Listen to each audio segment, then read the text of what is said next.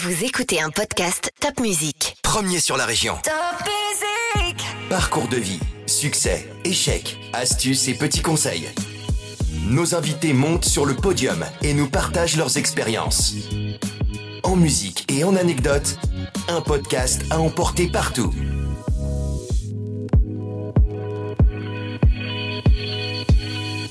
On a joué 100 matchs de Coupe d'Europe. On a eu 17 joueurs de l'équipe de France formés chez nous. On a fait trois Coupes du Monde avec trois gars d'Auxerre sur les 23 joueurs de l'équipe de France. Le plus grand talent Neymar. Et quand on a au bout d'une demi-heure d'entraînement, je dis c'est un phénomène. Mbappé, c'est un Cissé qui s'est pas cassé deux fois la jambe. Cette semaine sur le podium, je reçois Giroud, icône du football, mythique entraîneur de l'AGIA. Enfin, c'est plutôt lui qui me reçoit chez lui à Auxerre. Il a découvert le foot pendant la guerre. À 21 ans, il devient entraîneur de l'AGI Auxerre, stade fondé pour s'occuper de la jeunesse. Il entraîne depuis toujours la formation, c'est sa passion. Né à Colmar, Guy a l'Alsace au cœur. Repéré, apprécié, éduqué, il en a connu des gamins qui sont devenus des grands. Décoré de la Légion d'honneur, il l'accepte en se souvenant de ses sept années terribles comme entraîneur d'Éric Cantona. Basile Boli disait qu'il n'avait pas peur de son père, mais de Giroud. Vous n'aimez pas forcément le foot, mais vous aimerez cet homme qui a dédié sa vie à ses gamins. Alors Guy, il n'y a vraiment pas que le foot dans la vie? Comment vous êtes devenu entraîneur, Guy? Bah, je crois que j'étais un peu d'entrée immédiatement entraîneur. J'étais, j'étais un chef de classe. J'étais dans une école avec un maître, euh, un instituteur euh, de la méthode Freinet. Vous savez, par équipe, on était la classe était divisée en équipes, mais, mais d'âge différents puisqu'il avait plusieurs divisions. C'était à la campagne, c'était à Poigny. J'étais déjà chef d'un coin. Alors dans ce coin, on cultivait des haricots, on cultivait des fleurs, on élevait des, des animaux divers, un lapin, enfin, des, etc. Alors j'étais le responsable de ça et le responsable de mon équipe parce que il fallait arroser les plantations, il fallait nourrir les. Donc vous aimiez déjà manager un peu, dire à chacun, oui, tu dois très faire ça. naturellement, j'étais le chef. En, en 1944, il y a eu un, un incident à Poigny. euh, il y avait la fête des écoles au mois de juillet 44. C'était le dernier mois d'occupation. Et nous étions dans un village où il y avait la commandanture, dans le château. Et la fête était sur- le terrain de, de foot. Hein. Et l'instituteur, qui n'était pas footballeur lui-même, mais qui trouvait que le foot c'était un sport pratique pour faire jouer sa vingtaine de gamins en même temps, alors que au tennis ou au ping-pong Eh oui. c'est- c'est moins rentable. Et donc euh, il, nous, il nous avait organisé un match. France-Angleterre. Et vous voyez, on avait environ 8 ans et on n'avait presque jamais joué au foot. Aujourd'hui, les gamins de 8 ans, ils ont déjà 3 ans de pratique organisée. C'est comme ça que vous avez connu le foot. Oui, le- l'instituteur fait jouer les hymnes. Alors, j'irai pas jusqu'à dire qu'ils ont fait le Heil Hitler, mais ils ont supporté la Marseillaise et puis un bout de God Save the Queen. Donc, c'est quand même un fait historique. Et il y a eu le match. Alors, on avait appris à l'école les 17 lois du jeu de football. On les vivait à travers le jeu. Et arrive euh, un croche-patte, comme on fait un croche-pied, penalty. Donc, on tire le penalty, euh, le gardien de but avait bougé, on n'avait pas marqué le but, et selon le règlement qui existait déjà, l'arbitre, que était l'instituteur, fait refaire le penalty, on change de tireur. Et moi, j'étais dans l'autre équipe, je pose réserve. À 7 ans ou 8 ans, on pose réserve, et il nous fait le lendemain lettre à la fédération pour, pour expliquer la réserve. Ah, excellent. À la Fédération française de football. Ouais. Et c'est moi qui avais fait la lettre, vous voyez. Donc j'étais déjà le, le- Déjà le meneur le monsieur le- foot. Ouais, ouais. du- Je vais quand même vous raconter une histoire triste. Ma mère avait pris une photo, mais la photo qu'elle avait prise de de moi en footballeur avec le coq, elle était collée dans mon cahier de de foot. J'avais un cahier de foot où je marquais tous les matchs que je faisais, les buts que je marquais. C'est vrai? Oui. Et puis, euh, le coéquipier Thierry Roland euh, me demande de lui, plus tard, 30 Ouais, ans ouais, plus ouais. tard, de lui prêter Ah, mon son cahier. Votre cahier. Et puis il emmène mon cahier pour s'en servir, pour faire un, pa- un papier sur moi, Mhm. et il meurt en Belgique. Et, et on retrouve pas Et mon on perd le cahier. Et j'ai pas le cahier, j'ai plus la, Ah. j'ai plus la, la- j'ai plus la photo. Bon, donc euh, voilà, mais ça prouve que j'étais quand même fouteux. Dingue de foot Ouais, déjà, euh, très jeune. Donc j'avais un peu une âme de chef. Je m'en vais à Colmar euh, parce que ma mère était paralysée, donc je faisais trop de travail à mes grands-parents. Ils m'envoient à Colmar. Et donc là, j'avais une balle. J'avais emmené comme jouet une balle. Ah ouais. Et tous les midis et le soir, quand il faisait, sauf l'hiver, je lançais la balle dans le mur et je jouais goal, j'attrapais la balle. Jusqu'à ce qu'un jour elle s'égare dans un caniveau et que je pleure pendant trois jours et trois nuits ma balle, Plus de balles. évidemment. J'avais aussi un caillou rond que je j'emmenais en le poussant du pied, il y avait deux kilomètres quand même, euh, avec mes pieds. Vous voyez l'état de mes chaussures. Et un jour, ce caillou rond est tombé dans un caniveau. Aussi, ah bah. Et j'ai repleuré. Après avoir fait une, une primaire, je faisais une cinquième moderne, ça s'appelait, où il y avait des expériences. Par exemple, on nous faisait, en- on, a, on nous a emmenés dans l'île, I2L, c'est la Ouais, rivière de Colmar, pour en mesurer le débit. D'accord. Comment on mesure le débit d'une rivière? Je ne peux pas vous l'expliquer, mais je le sais. Bah, pas moi. bon. Mais il nous emmenait aussi jouer au foot. Et la classe, on avait une espèce de caisse où on mettait un peu des sous. C'est moi qui tenais le ballon. Et donc on jouait avec les sixièmes. J'ai d'ailleurs la photo. Euh, et j'ai encore, euh, j'ai le souvenir d'une grande partie des, des enfants de l'équipe. Euh, C'est génial. et puis les DN, euh, bien sûr, ont récupéré tout ça et de temps en temps, ils mettent ces photos. Euh, bon, alors quand je suis arrivé chez ces gens en, à Colmar, je suis arrivé au, en mois d'octobre, c'était l'année 48, la seule année où Colmar a été en première division. Mais moi, le premier dimanche, je me suis sauvé et je suis allé Au en stade. courant au stade. Je suis arrivé au stade, les enfants payaient pas, mais n'avaient pas le droit d'entrer s'ils étaient tout seuls. On m'a donc arrêté à une porte, on m'a expliqué ça. J'ai changé de porte, j'ai pris un grand monsieur qui avait un grand manteau, j'ai attrapé son manteau, je suis entré derrière lui et j'ai été derrière les buts. Et là, j'ai commencé l'aventure de, de ma vie cette année-là. J'étais derrière les buts de première division, à 6 mètres du goal de Colmar, dans les, il s'appelait Angèle. J'allais chercher les balles. C'était pas Mm. organisé comme aujourd'hui. Il n'y avait pas de grillage, il y avait rien. Et donc, il m'a pris en sympathie. Il m'a dit, viens jeudi. Il y a tir au but, tu vas pouvoir ramasser plein de ballons. Donc, le jeudi, je suis allé Ah, excellent. je suis allé au stade euh, où il y avait les professionnels qui alors j'étais Qui s'entraînait alors? Je- qui s'entraînaient Ouais. et je, je ramassais les balles mais j'apprenais je, je les connaissais d'une manière incroyable je suis allé un jour à Colmar dans un café et il y avait la photo de l'équipe de 48 49 et j'ai mis les noms dessus pour vous dire combien c'est l'histoire de ma vie évidemment comment ça me retrouve Eh oui, bien sûr. ici ici ou là Donc c'est à Colmar qu'est née cette passion pour le foot quelque part. elle s'est développée. Non, Ouais. c'est dans la cour avec les enfants d'Apoigny. Parce que Dans je, la cour de je- je l'école me et souviens de tout et dans le village. Euh, Il y avait, il y avait un arrière qui, à Poigny, alors, qui s'appelait Nani Dissart, et il disait, un arrière, ça doit être impassable.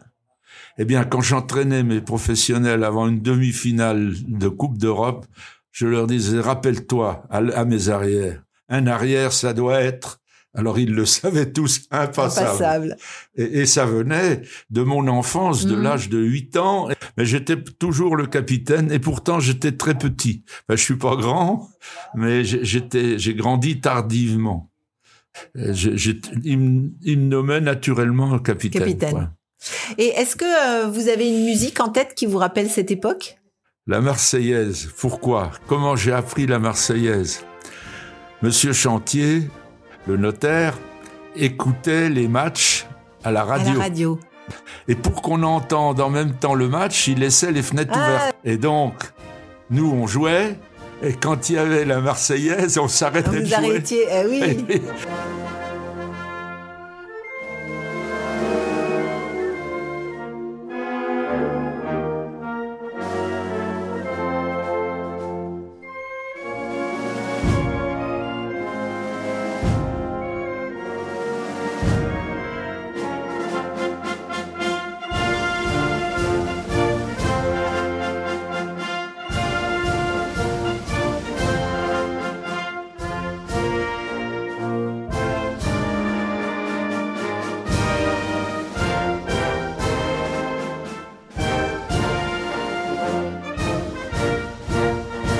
c'est pareil, ça m'a marqué.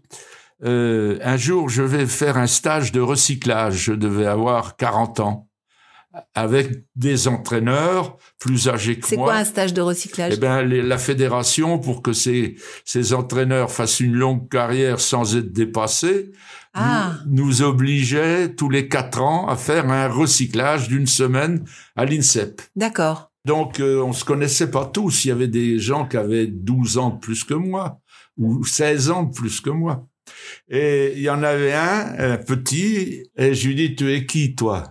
Il me dit Alpsteg. Je lui dis, lequel, René ou l'autre? Comment, tu, tu connais, tu nous connais?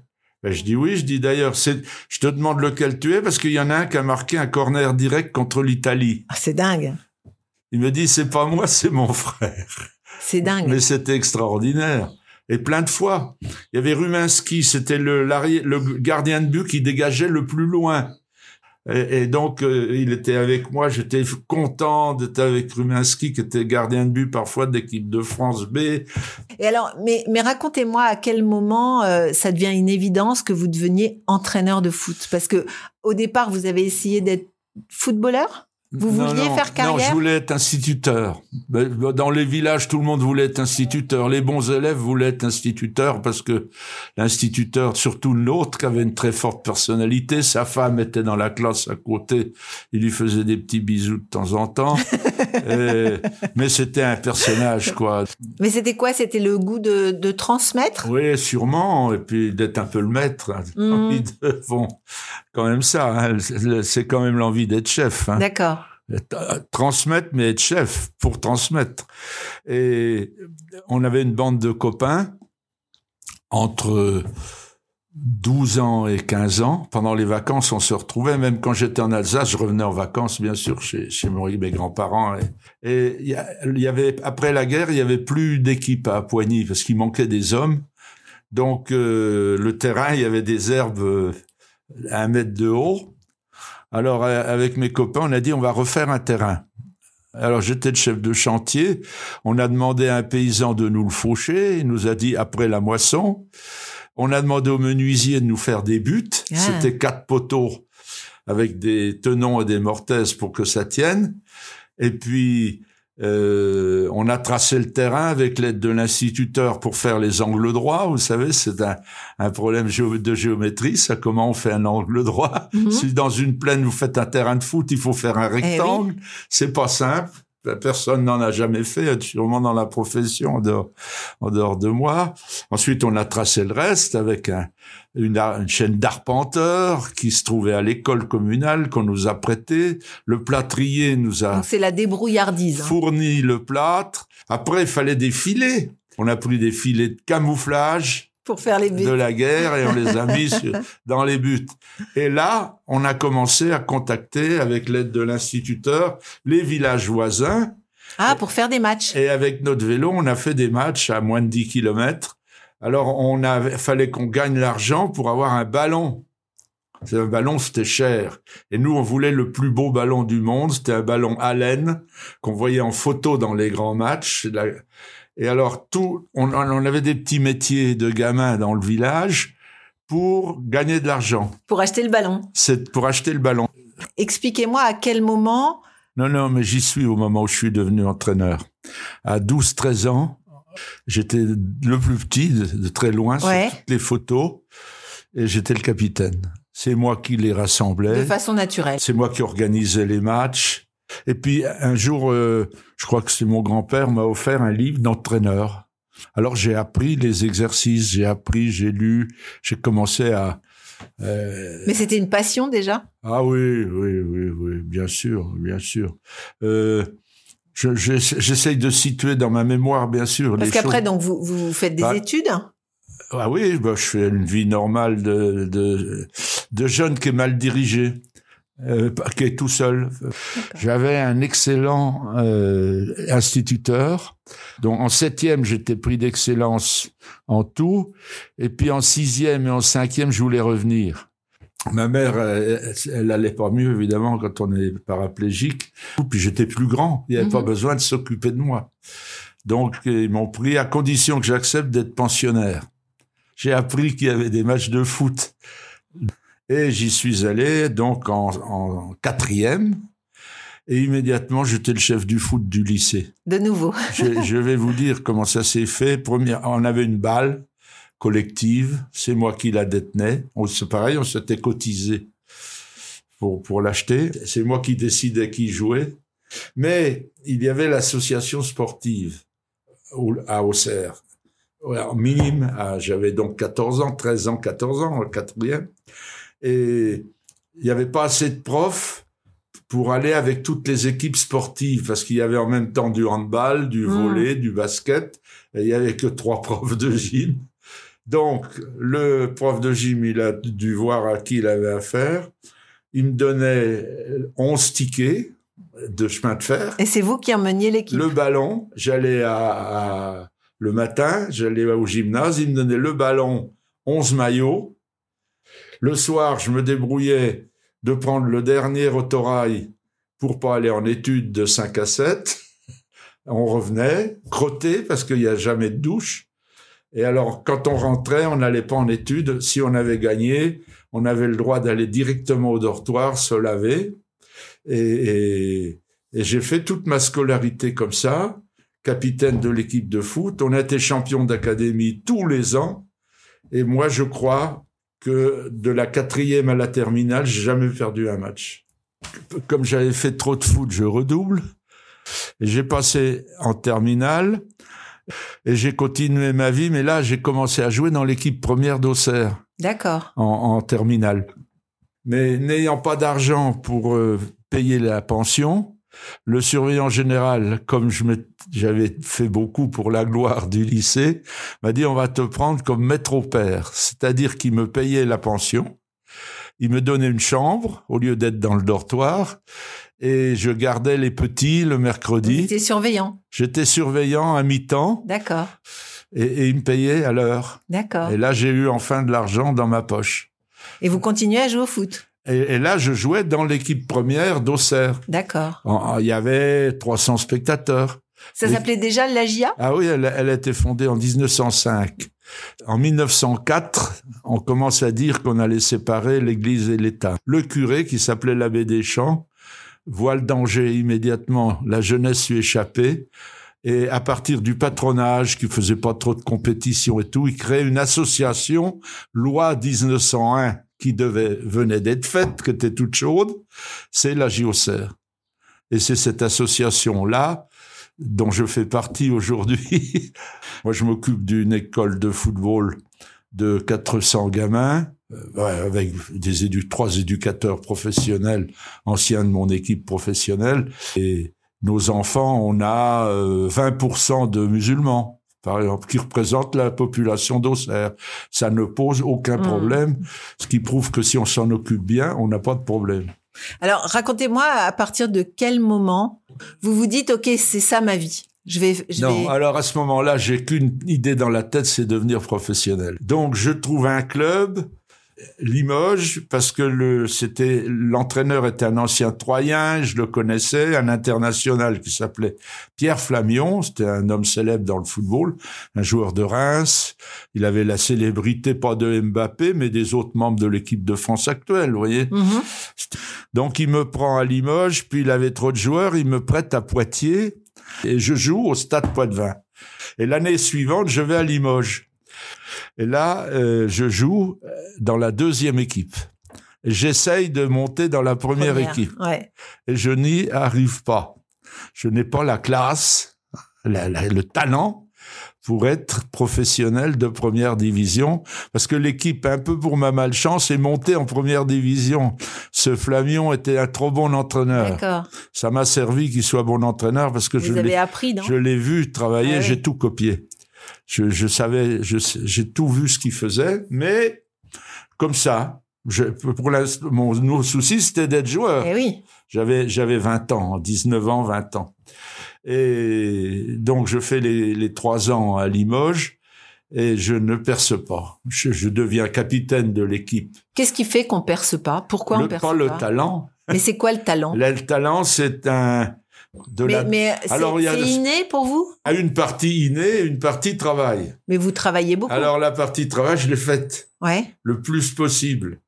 mais la partie innée, je l'avais pas. Alors le foot, il y a des qualités cataloguées qu'on développe, mais on part d'une certaine moyenne. Mhm. Vitesse.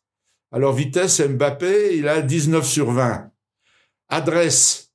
Adresse, pendant la vitesse, il a 18 sur 20. Euh, génie, tout, il a seulement 16. Parce qu'il y avait Copa ou un, un autre qui a plus de génie que lui. Mais il a tellement des bonnes notes dans le reste qu'il est numéro un mondial en ce moment. Bon, mais un joueur de l'équipe de France, il a en vitesse 14, en, en inné, en flair, en qualité de choix, des, en tactique, en tout ça. Il a aussi 14-15. Et dans les qualités physiques, alors il y a vitesse, il faut avoir beaucoup. Il a les 16 en vitesse, il a euh, 14 en endurance, il a 13 en force parce que c'est un, mais tellement il a de talent, ça va Mhm. quand même. Et, et le tout, ça fait un, un grand joueur. Et moi, j'avais pas, j'avais pas l'inné. Alors j'avais tout appris, mais pas assez vite. Alors il y avait eu un incident, les juniors euh, avaient les juniors, c'est-à-dire l'équipe des 19 ans, 18 ans du de Limoges FC, euh, s'était mal conduite un peu avec son dirigeant. Et le dirigeant avait arrêté. Et moi, j'étais blessé, j'avais le sternum fêlé. Donc, je jouais pas pendant deux mois, un Mhm. mois et demi. Donc, ils m'ont demandé si je voulais m'occuper des juniors. Ah, Et je m'en suis occupé, on a gagné tous les matchs. Faut de l'autorité, faut être gentil. Je m'étais planté une ou deux fois. J'avais appris ce que c'était que de diriger des jeunes. Mais ah, j'ai pas trop bossé. Euh, j'ai pas continué mes études de, de sciences après le SPCN. Je suis allé à l'école de droit et il y avait des cours de gestion. Ça m'a servi beaucoup pour, pour diriger un club. hein. Donc, je m'aperçois que je, je- j'ai, je vais pas continuer mes études, j'ai 21 ans. Je suis sur CITER, donc je reste sur CITER à l'armée. Euh, et euh, je vais voir l'entraîneur, Monsieur Flamion, et puis l'entraîneur de la deuxième équipe qui m'avait eu comme capitaine. Donc, ils, ils me connaissaient tous les deux très très bien. Ils me reçoivent sur rendez-vous tous les deux. Et je dis, je peux vous poser quelques questions, je vous demande de répondre franchement, pas pour me faire plaisir. Et je dis, est-ce que je peux être euh, professionnel de première division? Non, t'es trop lent. ah oui? Si je le savais, c'est la réponse que j'attendais. Tu peux être professionnel de deuxième division. On a des offres, tu peux aller à Besançon, tu peux aller à Perpignan. Je ça m'intéresse pas. Et c'est là qu'arrive le fortuit. Je reviens du congrès de l'UNEF de Caen et je m'arrête à la Pentecôte, ici, à Poigny, et je vais au match qui a lieu toujours le lundi de Pentecôte à Auxerre à cette époque-là, qui est contre un Anglais qui s'appelle Crew, C-R-E-W, la, ville où on fait les Rolls-Royce. Mais ils avaient été joués à Beaune, ils étaient pas trop costauds, il y avait des blessés, et on demande à la mi-temps quelqu'un qui parle anglais au micro. Donc j'y vais, je parle mal anglais, je parle anglais. j'y vais et on me dit est-ce que tu veux, on cherche un joueur? Eh ben je joue. Dans ma voiture, j'avais mes chaussures et je joue la deuxième mi-temps avec les Anglais contre la Ah, énorme. Et je suis invité au banquet le soir. Et là, les dirigeants qui avaient été mes dirigeants quand j'étais gamin, c'est eux qui me qui, qui m'avaient fait jouer dans l'équipe. Ils me disaient, tu vas jouer chez nous l'année prochaine, ta fille, tu dis que tu, tu continues pas à Limoges. Je dis, d'accord, mais comme entraîneur-joueur. Ils n'avaient plus d'entraîneur. Ça existe, ça, entraîneur-joueur? Pas trop, mais ça existe. Et donc, euh, je dis, je veux être entraîneur-joueur. Elle dit, mais non, t'es trop jeune, 21 ans. Il y, a, il y a ton prof de gym qui joue dans l'équipe. Il Je dis, moi, ça me fait pas peur. Je vais manager tout ça. Je, je n'ai pas peur de manager des gens plus âgés que moi. Pose ta candidature. Et donc, je pose ma candidature par écrit, six pages, y compris le prix. Je demande 700 francs par mois. Je demande cinq ballons. Je... Tout était écrit. Et donc, ils me font venir. Et je viens un lundi soir et ils me disent, il y en a pour 10 minutes, c'est toi. Et 10 minutes passent, une heure, deux heures, trois heures. Et à 11 heures du soir, ils viennent me chercher. Bon, t'as été choisi. à l'unanimité. J'ai rien dit, mais je dis, c'était long. Et là, Oui, je commence à, à- à prendre place euh, d'entraîneur. C'est là que ça commence. il me faut des ballons, il me faut des, des buts comme ça, il faut me faucher le terrain, il faut. Là, il y avait une équipe en place. Il y avait, il y avait, mais il y avait plus d'entraîneurs. Oui, il y avait une équipe, Il y avait en, une équipe place, en place. mais mal classée qui descendait d'une division. L'histoire du vote à bulletin secret, une année plus tard, ou deux années plus tard, l'un des onze qui avait voté, et sa femme vient chez moi, me cherche, elle me dit, il veut te voir, il va mourir dans la semaine. C'est un homme que j'aimais bien. hein. Et il me dit, écoute, je vais mourir, c'est sûr. Je voulais te dire, j'ai pas voté pour toi. Mais je vais te dire les autres. Qui n'ont pas voté pour vous. Parce que tu as été élu par quatre voix sur onze. Ah, Et c'est le président qui a dit de toute façon, les autres, ils demandent trop d'argent, Ah. on n'en a pas. Lui, il demande pas beaucoup. Il dit, de plus il demande 700 francs, on va pas lui donner 700 francs. On va lui Moins. donner 500. eh oui. Puis j'ai eu 600 finalement. Ah, j'ai la preuve parce que j'ai un facsimilé de ma lettre qu'ils avaient annotée Ah, excellent. qu'ils ont mis dans le livre des 100 ans du club. Et là, je suis vraiment devenu entraîneur-joueur. À la fin de l'année, fallait que j'aille au service militaire. On est en 62. Alors, ils me disent, tu vas aller à Saint-Florentin, à 30 kilomètres, et puis tu vas continuer d'entraîner l'équipe. Et comme Parce ça, le week-end, vous On avait fini quatrième. Oui, mais je reçois ma feuille, Trier, en Allemagne, et je suis allé à Trèves. Mais il y a un homme de Limoges, un adjudant de Limoges qui me reconnaît le dimanche matin où je jouais dans la cour. Eh, je vais le dire au colonel, Giroux, tu es là. Et j'étais quand même le capitaine de l'équipe B de Limoges. Il va voir le colonel et dit, il y a Big je le connais bien, euh, faut le prendre. Donc, le lendemain, j'étais chez le colonel, garde à vous. et il me dit, tu vas rester euh, entraîner notre équipe parce que l'entraîneur qui est un appelé va à la quille, enfin, a fini. Ouais. Tu fais tes classes deux mois et tu prends la place. Et notre équipe est choisie pour être l'équipe de France des forces françaises en Allemagne dans la Coupe de l'OTAN. Hmm. Et me voilà entraîneur de l'équipe de France militaire à 22 ans. J'apprends mon métier puisque j'ai les joueurs tous les jours. Tous les deux mois arrivaient 2000 nouveaux. Mais ceux qui jouaient bien au foot, ils venaient avec moi, on les mettait dans les bureaux et il y avait entraînement tous les jours de 11h à 13h. Alors j'étais secrétaire général des sports. Le dimanche, j'organisais des matchs avec les Allemands, parce que je parlais un peu allemand. Et donc, on jouait tous les dimanches. Et mon camarade principal était entraîneur de l'équipe de basket. Il s'appelait Lionel Jospin. Et voilà. Et alors, j'ai, là, j'ai vraiment appris. Et j'étais pas loin d'Anderlecht, de Belgique. Anderlecht jouait, c'était un des meilleurs clubs d'Europe. J'avais une 4 chevaux. Monsieur Hamel, qui était garagiste, m'avait fait une 4 chevaux avec trois 4 chevaux. Braque-ballette partout, pas peinte. Mais j'allais en Belgique, j'allais, j'allais voir jouer le Anderlecht et puis des clubs allemands. Et puis, donc je me suis formé beaucoup, beaucoup. Et, et avec l'entraîneur de basket, l'entraîneur de handball, qui était très, un instituteur, qui était très pédagogue, je, je me suis fait, y compris dans le management des hommes. Alors, vous revenez ensuite à Alors là, pendant ce temps-là, la GIA qui, était, qui avait été sauvée quand je suis arrivé, puisqu'on devait descendre en promotion d'honneur, ils ont fait passer le groupe de 12 à 14 pour qu'on descende pas.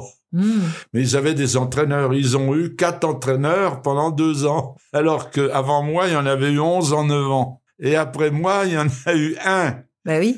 pen- pendant 42 ans. Vous êtes resté 42 ans entraîneur. Oui, alors moins deux ans de service militaire. J'avais beaucoup appris là-bas. En plus, je ramène deux copains de régiment qui étaient très bons. Ça améliore l'équipe et on se met à être dans les premiers. Le club se s'étoffe, on s'occupe des gamins, je nomme des entraîneurs adjoints. Enfin, je fais un gros boulot de formation dans le club.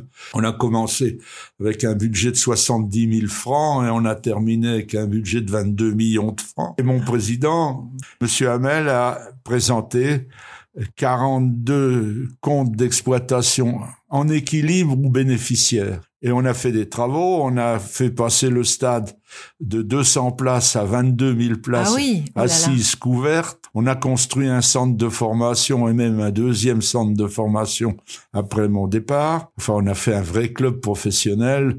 On a joué 100 matchs de Coupe d'Europe. On a eu euh, 17 joueurs de l'équipe de France formée chez nous. On a fait trois Coupes du Monde avec trois gars d'Auxerre sur les 23 joueurs de l'équipe de France. On a, C'est énorme. on a fait beaucoup de Alors, choses. racontez-moi comment vous détectez un joueur. Comment vous avez fait pour faire venir à, Bah, à Auxerre des Non, grands non, joueurs mais D'abord, le coup d'œil.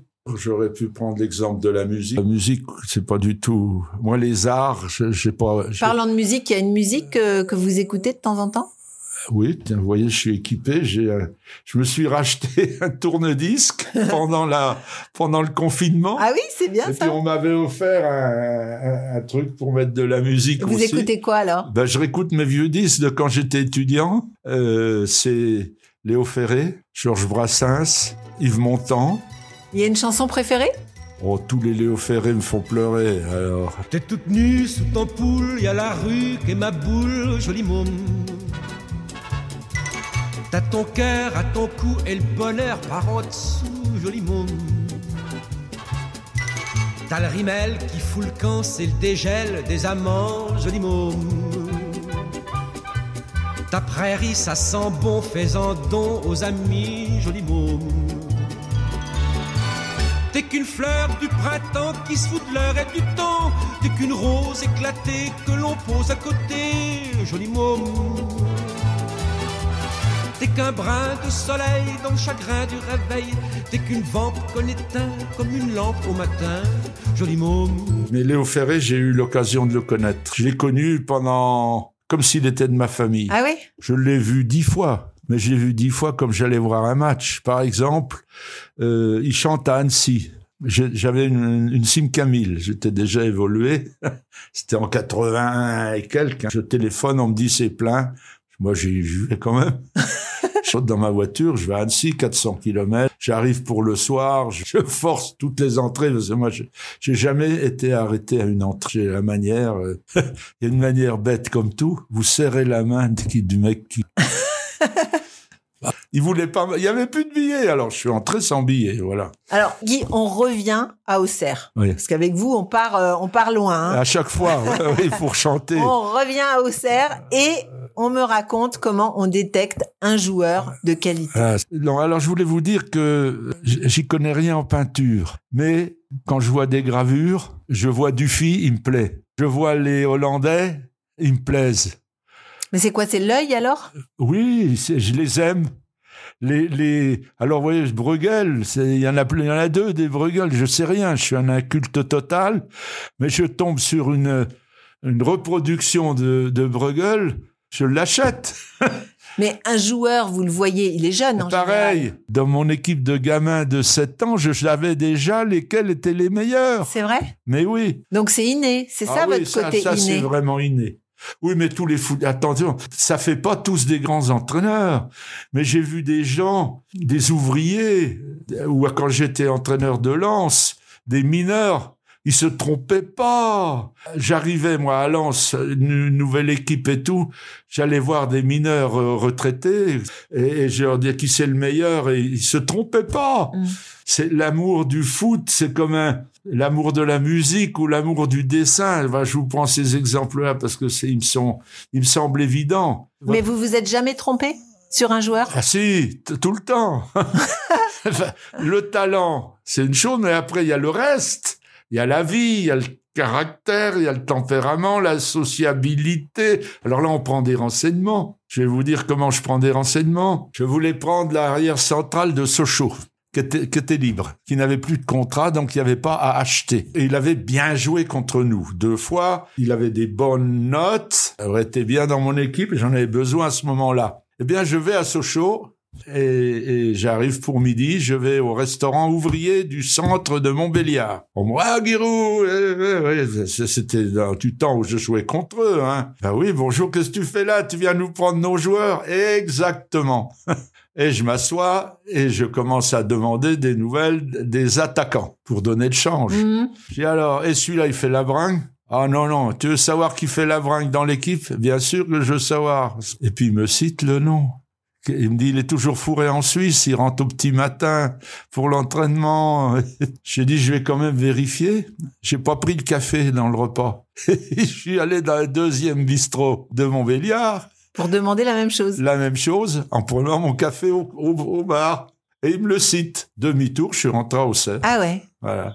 Ça parce que il y avait pas que son talent, pas. Je, je veux pas prendre de l'extérieur un mec connu, etc. qu'on va payer quand même cher et tout, et, mais qui fait la bringue. Ah oui. Alors après, vous en avez qui sont combattants, puis d'autres qui sont artistes, talent mais fantaisistes. Le, le, le plus grand talent Neymar. J'hésiterais pas à le prendre parce que il a tellement plus de talent les- que les autres. Il fait une grosse différence avec les autres. Je l'aurais pris. J'aurais pas craché dessus. Mais je l'aurais pris un peu à regret parce qu'il est pas assez sérieux. C'est vrai. Et Cantona? Alors Cantona, c'était un autre cas. Cantona, c'était un garçon difficile. Adolescence très difficile. C'était un rebelle. Mais un, un rebelle intelligent. Alors d'abord, lui, talent. Il venait d'où, lui? Lui il venait de Marseille. Les Cailloles de Marseille. Normalement, il aurait dû jouer à Marseille. D'ailleurs, il y a joué après. Mais j'avais un ouvrier qui voyageait la nuit, qui avait l'œil. Et lui, il allait voir des stages de jeunes. Pendant ses il prenait toutes ses vacances des stages de jeunes. Et il m'appelle à midi. Il était arrivé à 10 heures. Il me dit, écoute, je vais pas plus loin. Il y a un phénomène. Ah oui? Alors, il me dit, je suis pas tout seul. On est 10 à le regarder. Ben, je dis, comment on fait? Ben, je, je dis, attends, laisse-moi, t'es sûr? Ah oui, oui, je t'assure, c'est bon. Téléphone, le papa, les grands-parents. Direct, vous appelez. Ah bah direct, oui. Euh, le gamin, le gamin au cerf, pourquoi pas au cerf, Coupe d'Europe, euh, équipe de France, cinq ou six dans l'équipe de France des gamins dans laquelle il était. Il est venu pour un petit À quel âge il est venu? À 14 ans.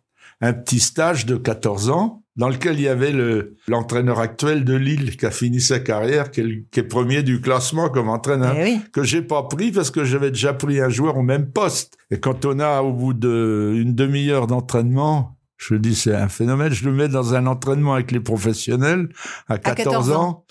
Et il fait ce qu'on appelle un petit pont, et il se moque d'un professionnel, il lui fait passer le ballon entre les jambes.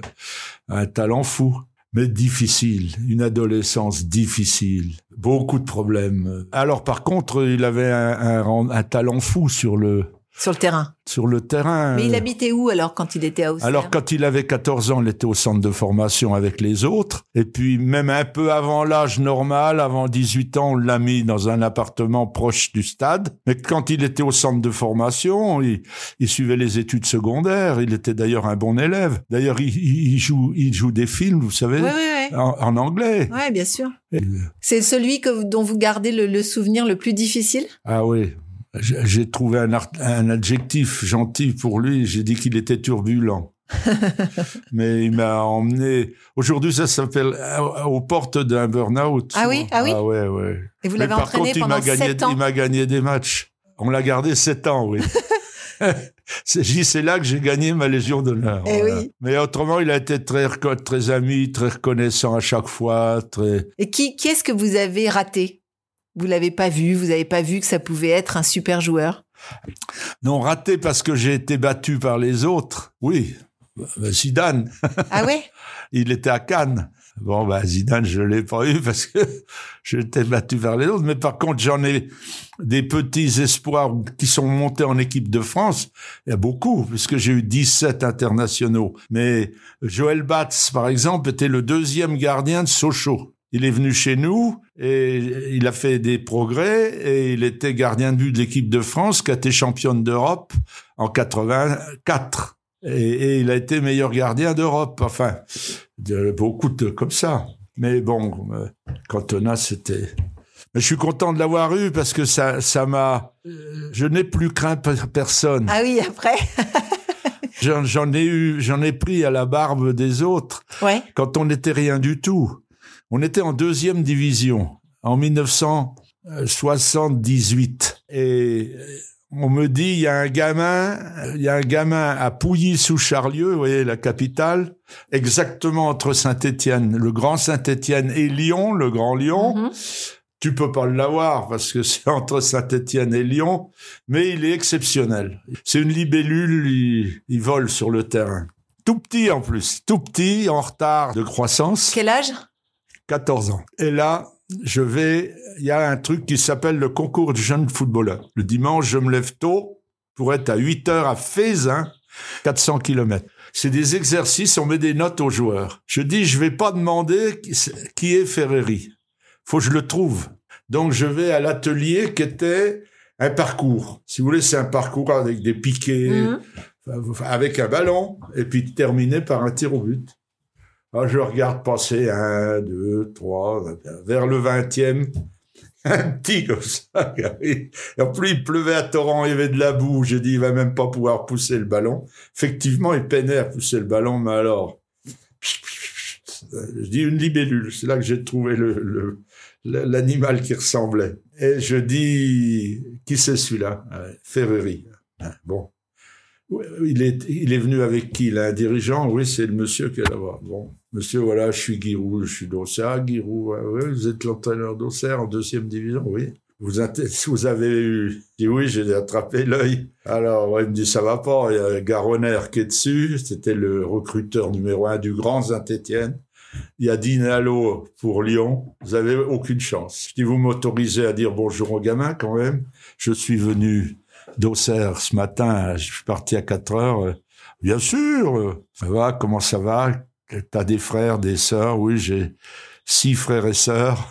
Ton papa et ta maman du travail. Ah ouais, mon papa, il travaillait euh, le jour et ma maman travaille la nuit. Mon père, il fait des tuiles. Ma mère fait des pullovers dans une usine. Et toi, t'es bon élève Oh, moyen. J'ai parce que tu joues trop au foot, oui. Écoute, euh, je vais aller voir tes parents, ça te fait rien? Je dis, au cerf, oh, bah, non, moi, pour l'instant, euh, je, je, je, suis- je, je vis à Pouilly-sous-Charlieu, je joue à Pouilly-sous-Charlieu. Vous pouvez venir voir est mes bien parents. pour lui. Bon, alors je viens voir ses parents et je m'aperçois au bout de cinq minutes, il y avait les sœurs qui commandaient, le papa et la maman italiens qui, qui parlaient, qui écrivent, qui lisaient pas le français, euh, mais qui parlaient bien français, mais bon, qui me reçoivent très très bien le dimanche suivant. Et immédiatement, ils parlent études. Et je demande aux sœurs ce qu'elles ont. Je m'intéresse aux sœurs. Alors, une euh, en fac, l'autre euh, licence de français, l'autre qui, était, qui avait 15 ans de plus euh, à l'inspection académique. Enfin, tous des intellectuels. Je dis, c'est pas la peine de parler de football. Faut parler études. On va parler études. J'ai bon, alors écoutez, parlons études. Moi, j'ai un atout. Je dis, bien sûr, Saint-Etienne, ils vont vous proposer beaucoup d'argent. Lyon aussi. Mais ils sont venus, ils sont venus avant. Puis je les fais parler un peu. Je dis, voilà, moi, mon, j'ai un garçon qui a un an de moins que lui. Mon épouse est agrégée de lettres. Je prends votre gamin pour l'emmener au bac et puis jouer au foot. Il aura un frère d'un an de moins que lui. Il aura sa chambre. Il vivra comme ma famille. On réfléchit. Sinon, vous réfléchissez pas. Vous mettez la maman ou le papa ou les deux dans la voiture et, Et vous venez voir. dimanche prochain. Eh oui. Et le dimanche d'après, ils étaient ici. Le gamin, il regardait sa chambre. Il dit, tu vois, moi, ma cour, c'est un terrain de foot. Il y a des matchs tous les soirs. et ben, il est venu là. Énorme. Et vous les avez tous traités un peu comme vos enfants finalement. Oui, oui, bien sûr. Enfin, quand on a, c'est un enfant turbulent. Ferreri, il avait un talent euh, presque égal. Hein. Ferreri, il a joué dans l'équipe de France, il a joué la Coupe du Monde. Il a fait troisième de la Coupe du Monde du Mexique en 86. Il a été champion d'Europe en 84 en équipe de France ici avec Platini. Il a très grand talent. Djibril Cissé, c'est une autre histoire du même genre. Mes observateurs du Sud encore Donc une là, vous aviez, vous aviez quoi Une équipe comme ça qui, qui traversait la France Alors j'avais d'une part des Auxerrois, pas beaucoup, deux ou trois, ultra dévoués, qui faisaient leur nuit en, qui n'étaient pas salariés du club, qui étaient volontaires, Des passionnés. qui quoi. étaient dans mon groupe, oui, Mm. oui, des- mes anciens joueurs. Et puis euh, j'avais, comme j'avais fait des stages pour être entraîneur, j'avais été trois fois à l'INSEP, j'avais été, j'en avais même encadré à, à Dijon.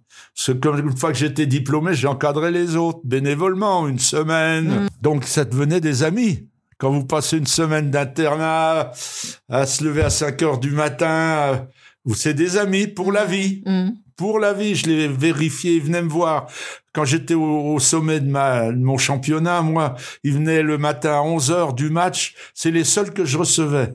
Et donc, j'en avais partout. T'as vu celui-là? T'as vu celui Alors, on me dit, il y a un petit Africain, là, et il va vite, mais il va vite. Il est pas trop adroit, mais il va vite. Si tu sais, si tu le prends bien. La vitesse, c'est un des points clés. Bah, bah, si vous avez une qualité, si vous avez une qualité au-dessus des autres, si vous avez une, une, une vitesse moyenne, Hum. mais un talent, une adresse, un, un génie de ce qu'il faut faire, vous appelez Platini. D'accord. Euh, si vous avez une vitesse euh, supérieure à tout le monde, vous appelez Cissé ou vous appelez Mbappé. Mbappé, c'est un Cissé qui s'est pas cassé deux fois la jambe. D'accord. Et, et- et alors, on me dit ça. Mais là, je vais même pas voir, parce que le gars qui me l'avait dit, c'était un gars de Nîmes. Et on est toujours amis. On est, on est demi-frères. Et donc, on me dit, viens, viens, viens. Donc puis- quand, quand vous allez les voir comme ça, ils sont très très jeunes. Ils ont 14 ans. Ben, c'est possible, si possible. Il y Ouais, en a des si plus possible. vieux. Et donc, euh, je, je- on le fait venir, on le recrute et euh, au centre de formation. Et oui, Jean-Marc Ferreri, il était venu chez moi parce que le centre de formation n'était pas construit. Eh oui. Tandis que Cissé il était fait construire. Et donc, je vais le voir, et puis on- il signe, et puis le premier match où je vais le voir, je quitte le- l'entraînement des pros qui était juste fini un dimanche matin à midi moins le quart. Et là, il part du milieu du terrain. Il prend tout le monde de vitesse et il met un canon dans, dans le but, quoi. Dis, bah, c'est, Fabuleux. Quoi. et là, je m'en occupe. Là, là, je m'en occupe. Et je regarde où il joue, je regarde s'il est pas malade. Je. Bon, il est dans le centre de formation, mais je m'en occupe spécialement. Je, je veille, il va dans les équipes de France, je fais attention qu'on n'abuse pas, qu'on le mette pas dans les 14 ans, puis dans les 15 ans, Ouais, puis ouais. dans- etc. Euh, puis après, euh, il approche de l'équipe de France, de l'équipe de première. Je le mets un peu, je le mets une demi-heure, je mets. Et alors l'année où il joue déjà bien, il est, c'est l'année où je me repose. J'ai eu un burn-out vraiment. Je me suis reposé en l'an 2000. Il a joué, mais j'étais spectateur. C'était Daniel Roland, mon adjoint, qui manageait. C'était très bien. Et après, je le reprends. On était tellement contents l'un et l'autre. On joue à, on joue à Rennes. Il met quatre buts. il met quatre buts. Le- L'entraîneur de Rennes, il commençait ce jour-là. C'était le père Gourcuff. Enfin, c'était pas, il commençait pas le métier, il commençait ouais, à entraîner ouais. Et encore, il rate le cinquième parce que j'ai dit, il y a une taupe qui est sortie et qui a dégagé de la tête. Il y a eu un rebond, un faux rebond. Mais voilà, Djibril Cissé. Alors, euh, par contre, quand il, est, il a signé professionnel, je, je lui ai donné une bonne prime. Et je lui ai dit, tu vas, si tu veux, tu vas faire construire une maison à ta, à ta mère. Oui, oui. Et je dis à la maman, bon, vous avez envie de le voir jouer? Ben oui. Et le frère aussi. J'ai dit, alors écoutez, tous les mois, vous choisissez un match sur les deux qui va jouer à Auxerre. Je vous paye l'avion Marseille, Orly et retour. Et on mangera ensemble le dimanche midi. Pendant trois ou quatre ans, j'ai mangé une fois par mois avec sa famille. Est-ce qu'il y a un joueur que vous auriez aimé entraîner? Euh, J'aurais bien aimé euh, Juste Fontaine ou Copa, Ouais. qui étaient mes idoles quand j'étais jeune. Eh moi. oui, oui, oui. Qui auriez-vous aimé euh, entraîner que vous n'avez pas pu? Ah, que j'ai pas eu. Vous avez eu tous ceux que vous vouliez en fait. Non, mais j'en ai eu suffisamment. j'en ai eu. Vous comprenez, avec mes équipes, j'ai fait. Je suis obligé de me vanter. Et D'ailleurs, si je me vante pas, les autres vont pas bien le faire. Si on fait le total de mes places, j'ai été 25 années entraîneur d'équipe première division. Vous divisez par 25. Le total de mes places, c'est 5e,6. 5e,6 sur 20. Ouais, c'est incroyable. Donc, euh, j'ai eu beaucoup de bons joueurs, beaucoup, beaucoup de bons joueurs.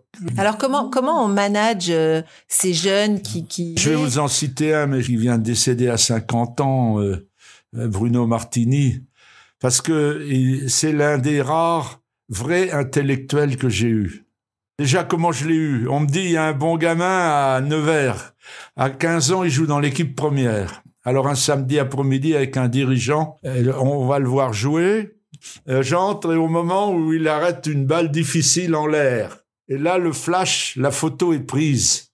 Comprenez? Là, je vous amène un Ouais, exemple ouais, ouais. après laquelle vous couriez, ce qui prouve que vous êtes très bonne en interview. Comment on découvre un talent? J'entre dans le stade, j'arrive dans le pied de la tribune, c'était à Vauzel, le stade de Vauzel, mais c'est comme si j'y étais ce matin. Il pleut, et je vois ce garçon avec des gants kaki, des gants, c'était les gants militaires de son père, Dans ce temps-là, il n'y a pas de gant de gardien de but qui saisit un ballon qui normalement est insaisissable parce que les ballons étaient en cuir Il glisse. et glissait comme Eh c'est oui. pas possible. Et le ballon, il reste dans ses mains et il est beau à, à voir en l'air comme ça. Les frissons. Je le veux. je dis aux, aux dirigeants, euh, j'ai dit, vous l'avez vu? Il dit oui. Oui, c'était un bel arrêt. Je dis oui, mais vous avez vu? Il dit oui, c'était un bel arrêt. on a regardé le match, trois, quatre plongeons, et on est reparti. On a quand même parlé avec les gens qui nous disaient qu'il était toujours bon. Puis là, j'ai appelé son père dans la semaine. Son père était un sportif, c'était un ancien champion de ping-pong, puis qui avait joué goal aussi. Ça compte, ça. Autrement dit, il avait appris les bons En gestes. fait, dans, dans- quand vous choisissez un, un joueur, j'ai l'impression que tout l'univers du joueur, la famille, ah oui, euh, bien sûr. sa réputation. Eh oui, le père gardien de but, pour moi, c'était très important. Ouais, c'est ça. Platini, le père joueur et entraîneur. Et la porte du garage de Platini, un but dessiné à la Mais craie. Est-ce que ça, c'est c'est les champions Par exemple, on prend les Manodou, c'est en famille. Il y a des champions comme ça, c'est c'est ça Ben, les Manodou, il y a, il y a deux choses. Il y a les dons, il y a, il y a les chromosomes. Ouais, c'est Là, le père, euh, il y a le chromosome hein, du père, puis il y a les gestes appris. Il, il a dû lui envoyer un, un- un ballon en même temps qu'un nounours. Hein. ouais. Donc, ce, ce, ce gardien de but de Vauzel, de, de, de Nevers, qui avait été excellent, je le suis, il va un petit peu à Beaune, et je, je le reprends. Je me souviens, son père très méticuleux lui avait fait une liste de choses à amener. Enfin, il s'installe, un type extrêmement sérieux. Plus tard, il mettait des patins dans sa salle à manger. Ah oui? C'est pas courant. Et euh, donc il vient au club et là il est numéro 3. Je l'entraîne puis je m'aperçois qu'il est très très bon, mais j'avais promis au numéro 2 on n'a pas de solution, il est numéro 3. Un matin, à 7 heures du matin, je lis l'équipe et le gardien numéro 2 de Nancy avait un problème extrasportif qui l'empêchait de continuer à être numéro 2 de Nancy. Donc j'appelle chez Platini, Aldo Platini, il y a un jeune qui me répond, vous me réveillez, etc. Et c'était c'était Michel Platini Ah oui qui dormait et son père était parti chez le boulanger. Donc je le rappelle un quart d'heure après. Et il me dit, mais Bruno Martini, mais je le voulais, c'est toi qui as été plus rapide que moi. Ben, je dis, écoute, je te le prête, il est numéro 3. T'as trouvé qu'il était bon, moi aussi. Moi, maintenant, ça fait trois semaines que je l'ai à l'entraînement. C'est vraiment très bon. Bon, eh ben, je te l'envoie. Ouais, envoie-le. Je dis, va, attention, il va arriver à midi ou à deux heures. Je réveille euh, Bruno Martini, je l'amène au stade prendre des équipements neufs et il part avec sa Clio à Nancy. Il fait un essai à 4 heures, à 5 heures, euh, Aldo Platini me rappelle, c'est fait c'est réglé. Et- et c'est réglé. Mais l'année suivante, je peux pas le reprendre. Parce que j'ai toujours Joël Batz qui a été le meilleur gardien de vue de France et qui joue dans l'équipe de France. Donc je garde Batz et le coup de chance extraordinaire, c'est que le titulaire Moutier de Nancy, quelques semaines après que Bruno Martini numéro 2, se casse le tendon d'Achille. Et là, il va en première division où il joue très très bien. Et je l'emmène à son tour en équipe de France. Enfin, je l'emmène. Il s'emmène tout seul et il est tellement bon qu'il devient gardien de but de l'équipe de France. Il y a un, match euh, particulier. euh, il est en Suède et sa mère m'appelle. Il joue le soir en Suède. Elle, elle- elle m'appelle le matin, elle me dit mon, mon mari vient de mourir. Et mais ne prévenez pas Bruno. Ah, Mais, mais donc il est là-bas, il est en Suède, son père est mort depuis 48 heures et il ne le sait pas. Mm. Et là, avec le président, Monsieur Hamel, vous êtes parti? on est parti à ouais. Roissy pour 3 heures du matin à l'avion de l'équipe de France. pour l'accueillir? Il était stupéfait de nous voir. Puis on lui a dit, c'est pour finir mon histoire, Bruno Martini nous a quittés quand euh, il était au bout de sa carrière.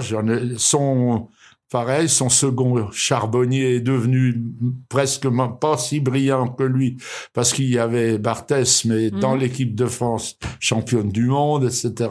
Et, et- et on a appris euh, cette année que Bruno Martini, qui était entraîneur des, à Montpellier, en montant dans sa voiture, en quittant le stade, euh, c'était était décédé. Euh, à à 50 ans, euh, c'est un âge pour personne. Hum, c'est clair, c'est clair. Et ces grands joueurs comme ça, euh, une fois qu'ils arrêtent de jouer, Vous les voyez encore? Vous, vous Bah, continuez ceux qui restent dans le football, ma, ma, ma première équipe, quand j'avais 21 ans et que j'avais des joueurs qui avaient jusqu'à 15 ans de plus que moi, moi, j'en ai perdu. J'ai perdu Serge Messonès. Serge Messonès, c'était un person une personnalité. C'est pas un personnage, c'est une personnalité. Euh, Nous, nous étions en deuxième division. Je cherchais un numéro 10 et c'est lié à l'histoire précédente parce que c'est encore une affaire de Platini. Il y a Michel Platini qui a 20 ans alors que Messonès est numéro 10 à Nancy. Et ça va pas. J'apprends que Messonès quitterait Nancy pour laisser la place à Michel Eh oui. Platini. Donc je fais venir Messonès et on discute et je m'aperçois que c'était un type exceptionnel. Et je dis, ce, ce garçon-là, faut qu'il vienne chez nous. Et des fois, j'ai du pot. Je vais voir Monsieur Hamel, qui à ce moment-là est adjoint de Jean-Pierre Soisson, ministre de Giscard.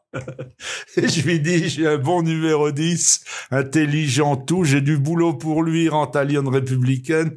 Je lui dis, il y a qu'un petit problème, il est communiste militant. Mais il dit, il joue si bien que ça. Et il est si bien ça comme gars. Euh, oui, s'il fait pas, s'il prend pas la GIA pour euh, faire de la Propagande. de la propagande, la GIA est le club de tout le monde. Euh, Présentez-le-moi. Euh, Serge Messonnet joue avec nous et nous permet, euh, me rassemble mon équipe d'une manière formidable autour de lui. Donc c'est la seule fois où on a parlé de politique sans arrêt pendant les voyages. Et il y en avait en autobus.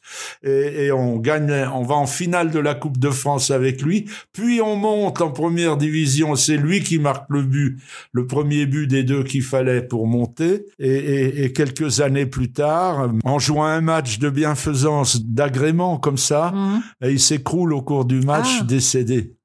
Et dites-moi, vous avez eu euh, des anecdotes de matchs qui vous ont marqué, quelque chose, Oh, beaucoup. un truc qui est dingue qui vous est arrivé euh, J'en ai un, mais il n'est pas populaire. bah, Tant Mais mieux. Il est amusant. Je manage mon équipe des juniors tout au début. Et elle, est malmenée par le, le FC Metz, qui est une grosse équipe, qui a un membre de l'équipe de France, etc. Mais c'est en Coupe Gambardella, la Coupe de France des juniors. Et on est sur le terrain annexe de la GIA. Et je suis à la fois, bien sûr, l'entraîneur, le dirigeant et le- et le soigneur D'accord. et nous essayons de garder le 0-0 contre cette équipe qui est beaucoup plus forte. Et il y a un coup franc contre nous aux 16 mètres et j'ai un joueur qui est blessé. Alors j'entre avec la valise et je soigne et l'arbitre s'énerve et dit oh, sortez, sortez plus vite, sortez plus vite. Je ferme la valise et à ce moment-là, je suis dans le mur. Je m'aperçois que l'arbitre m'a pas vu. Je mets la valise le long de mes genoux et je reste dans le mur. Et c'est le seul coup franc qui a été mis et il, a- il est pas entré et où l'entraîneur était dans le mur de son équipe. Je me sauve derrière les buts et il me voit pas. Génial. Euh, bon, j'en pourrais en avoir d'autres plus sérieuses ou plus populaires. En fait, vous osez tout. Pour le foot, vous osez tout. Oui, j'ose tout, tout ce qui est dans le cadre de la moralité judéo-chrétienne. Même si c'est un peu sur la ligne jaune. Ah non, on peut faire, on peut. Qui n'a pas joué à la belote en glissant un valet dans son jeu? un soir avec des copains En faut quand même une qui soit pas infantile. Quel est le nom d'acteur qui vous vient à, à l'esprit? L'un l'un des plus populaires de France actuellement, qui, dé- qui défie l'actualité de toutes les manières. Ah, je sais, euh, Gérard Depardieu. Voilà. Donc Gérard Depardieu vient avec euh, une bande de gamins. Il avait tourné un film, L'Instituteur, gamin du 93, pour voir un match. Il demande à venir au match. Après le match, au vestiaire, voir les joueurs. On leur accorde, il fauche tout. Dans les vestiaires, il fauche tout. C'est pas vrai. Oui. Tous les maillots, les... Bon, alors Depardieu un peu penaud, mais devient notre copain. Vient nous voir tout le temps, mais on joue à Marseille une demi-finale de Coupe de France. Il y a la, foule, c'est Tapi qui vient de revenir, on, on est en danger. Il nous fait venir quatre gardes du corps, qu'avaient été les gardes du corps de Chirac pendant la campagne électorale? Des Guadeloupéens, ils avaient pas de coups, ça allait des oreilles aux épaules. Ils faisaient 1m90, tous et 150 kilos pour nous protéger. Ah ouais? Et on- Quoi, Jouer contre Marseille, c'est dangereux? Bah oui, ce jour-là, oui. Et il y a match nul. Il y a les pénalties. Et moi, je quitte mon banc et je m'avance pour être au bord du terrain et encourager, tout ça. Et j'apprends après que sur mon banc, pendant ça, il y avait Gérard Depardieu. Ah oui? Et la fédération nous colle une amende Parce qu'il n'avait pas le droit de parce qu'il n'avait pas de carte de dirigeant. Alors, ma défense de bon avocat, je dis, écoutez, faut pas nous incriminer. Il y a des organisateurs du match, c'est la Fédération française de football, c'est vous. Vous n'avez pas bien fait la police. Eh oui. Il y a un kidam qui est venu sur notre banc, même il nous a gênés. Et puis, c'est tout. Mais vous me dites qu'il s'appelait Gérard Depardieu, c'est ce nom-là C'est qui ça? Ouais. Voilà. Toute votre vie, vous vous êtes intéressé à ces jeunes, à, à leur famille, à leur vie. Alors, alors dites-moi, alors j'ai une question maintenant. Est-ce que vous pensez que Mbappé va partir au Real? Non. Pourquoi? Pas tout de suite. Parce que son copain Neymar, ils ont été assez habiles pour le faire re-signer. Et que Neymar va tout faire pour que Mbappé reste. Et comme c'est le grand frère, Neymar, c'est le grand frère? de- demi-frère de Mbappé, heureusement pour Paris, si jamais ils étaient venus en jalousie, Ah oui, oui, oui. non, ils sont. Le seul danger à mes yeux, c'est qu'il qu'il euh, qu'il fasse sortir, qu'il détourne un petit peu Mbappé du droit chemin dans le Ah oui. dans l'hygiène de vie. C'est-à-dire qu'il aime bien la nuit, mais en dehors de ça, je crois pas que ça arrive. Euh, donc, euh, je crois qu'il ira pas. Il restera avec Neymar au moins une année. Et puis aussi, le Real a 100 millions de, de- de dettes. C'est pas une année à se renflouer. Je crois qu'il bougera pas. Et puis, Ouais. l'État qui possède le Paris Saint-Germain euh, organise la Coupe du Monde. Ils vont pas vouloir que Paris Saint-Germain. Ouais. soit soit tout nu avant avant. Dites-moi, euh, ce, ce podcast s'appelle le Podium. Ouais. Le podium parce qu'il faut que vous fassiez monter quelqu'un ou plusieurs personnes sur votre podium. Un ou plusieurs, c'est vous qui décidez. Sur le podium, euh, je prendrai un de mes joueurs, un de ceux qui m'a le plus profondément marqué, qui avait sans doute les qualités humaines les plus développées tout en étant un bon footballeur, Serge Messonès. Voilà, que j'ai eu comme joueur pendant quatre ans et comme ami comme une dizaine d'années jusqu'à sa disparition. Merci beaucoup, Guirou. Merci pour tout ce temps que vous m'avez consacré. Ouais, je peux en faire un deuxième. On pourrait même en monter plusieurs. Non, ce n'était pas le radeau de la Méduse, ce bateau, qu'on se le dise au fond des ports, dise au fond des ports. Il naviguait en père peinard sur la grand-mare des canards et s'appelait les copains d'abord, les copains d'abord. Ces fluctuates nec mergiture, c'était pas de la littérature, n'en déplaise aux jeteurs de sorts, aux jeteurs de sorts. Son capitaine et ses matelots n'étaient pas des enfants de salauds, mais des amis franco de port, des copains d'abord. Parcours de vie, succès, échecs, astuces et petits conseils. Nos invités montent sur le podium et nous partagent leurs expériences. En musique et en anecdotes, un podcast à emporter partout.